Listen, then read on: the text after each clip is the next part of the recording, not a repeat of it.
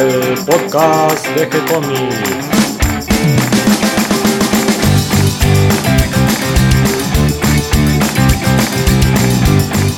Muy bienvenidos a un nuevo episodio de G-Comics, el podcast donde hablamos de todas las técnicas necesarias para realizar un cómic, cómo dibujar un manga y todo el conocimiento requerido para dibujar esa historieta que tenemos dando vuelta en la cabeza. Mi nombre es Gonzalo García y mi intención es colaborar con todos aquellos que estén interesados en avanzar en su formación como dibujante de cómics. Y hoy martes, otro día de libros. Les traemos un nuevo libro para aprender a dibujar. Me encantan los libros de dibujo y hoy traigo otro de mis favoritos. Se trata del libro de las 100 manos, The Book of Hundred Hands, de George Brand Bridgman.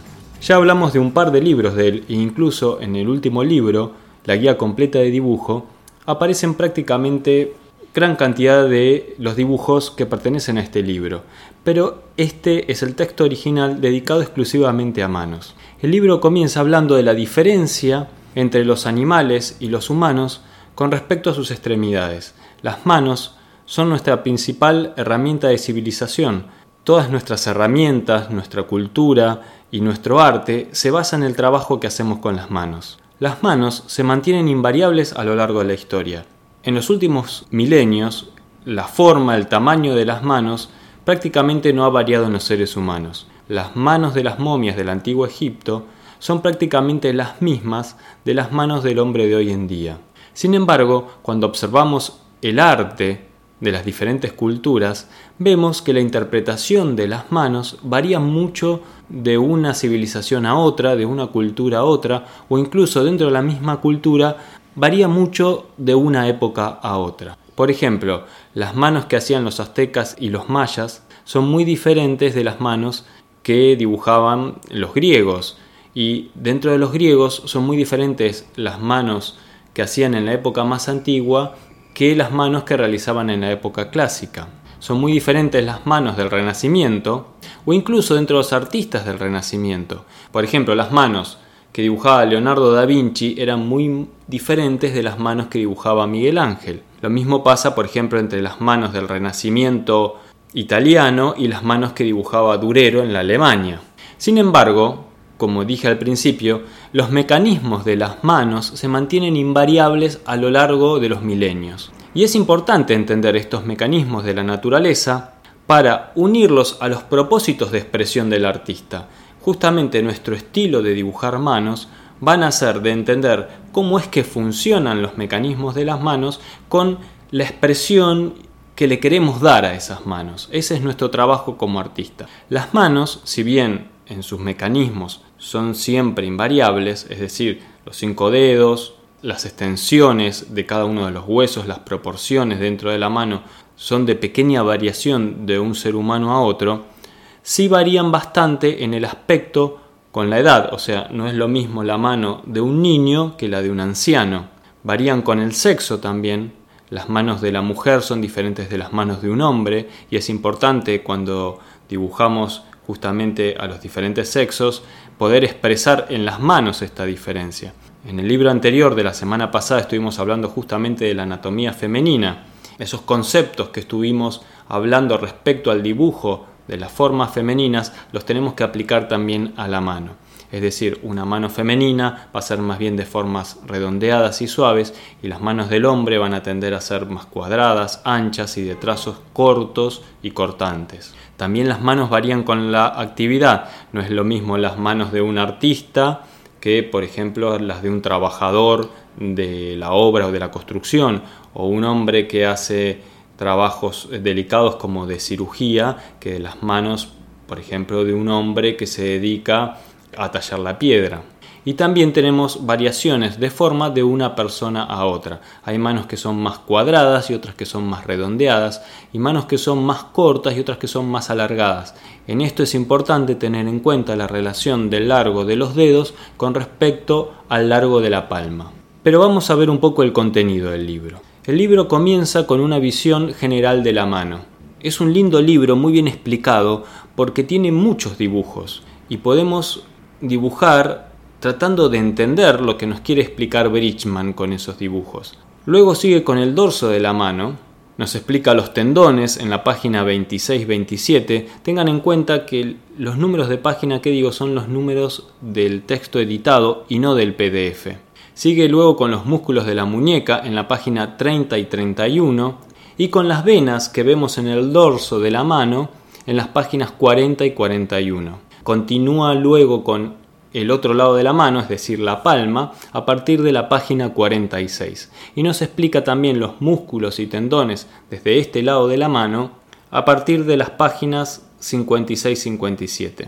En la página 61 empieza algo realmente interesante y que nos va a ayudar mucho como dibujantes, que es entender el tema de la construcción de la mano, cómo geometrizamos un poco la mano y cuáles son esas líneas guías de la construcción para el dibujo. Luego hace algo muy interesante, que es ver la mano desde el lado del pulgar a partir de la página 66 y luego desde el otro lado, el lado del meñique, a partir de la página 88. Luego se va especializando en los dedos. Comienza por el pulgar a partir de la página 98, donde nos habla de los huesos, los músculos, las articulaciones y lo que es muy importante, el movimiento del dedo pulgar. Tengan en cuenta que este dedo es fundamental para la mano porque más del 60% de las actividades que podemos realizar con las manos es gracias a que tenemos un pulgar. Luego, a partir de la página 108, continúa con el resto de los dedos. Habla en general de todos los dedos y nuevamente nos muestra los huesos, los músculos, las articulaciones y el movimiento de los cuatro dedos más largos de la mano. En la página 112 hay también un estudio de la geometría de estos dedos esta página es muy importante para entender la disposición de los cuatro dedos principales de la mano.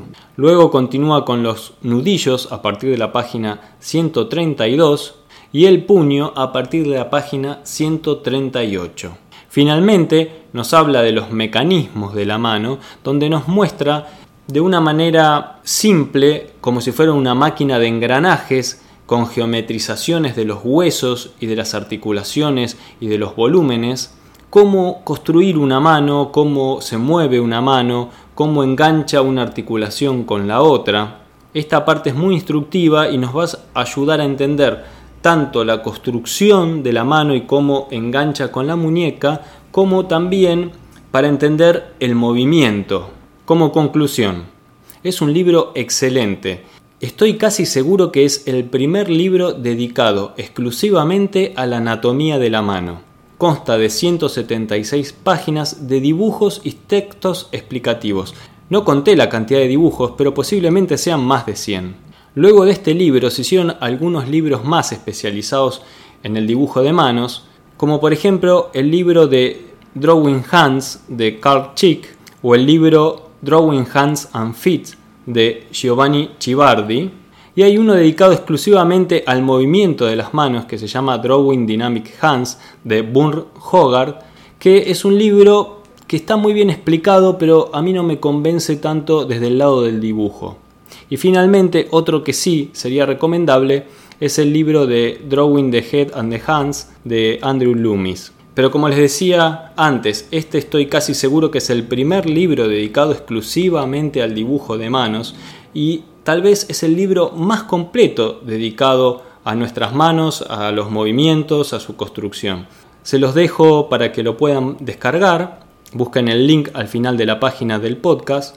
Y hasta aquí llega el programa de hoy. Espero que toda esta información les resulte útil e interesante. Recuerden que pueden copiar estos dibujos reiteradamente y que es una de las mejores maneras de aprender anatomía. También podemos tomar apuntes del natural con una libreta de nuestras manos o de alguien que se ponga a nuestra disposición un rato y mientras miran televisión, toman café o mientras escriben, pueden tomar apuntes rápidos de las manos de los demás. Un lindo momento para observar manos y las diferencias que hay entre unas y otras es mientras viajan en colectivo, en tren o en subte, pueden observar mientras están sentados las manos de todas las personas agarradas a la baranda del subte y ver las diferencias que hay entre una y otra, entre un género y otro. Les doy la bienvenida a todos los que se sumaron en el día de hoy y gracias a todos los que nos comparten en sus redes sociales y ayudan a que seamos cada vez más. Recuerden que pueden escucharnos en iTunes y en iBox y que si les gustó el programa pueden darnos un me gusta, escribirnos una reseña o ponernos 5 estrellitas. Recuerden que en nuestro sitio web gcomics.online van a encontrar manga e historietas que ponemos especialmente a disposición de ustedes y que mañana miércoles vamos a inaugurar una nueva serie.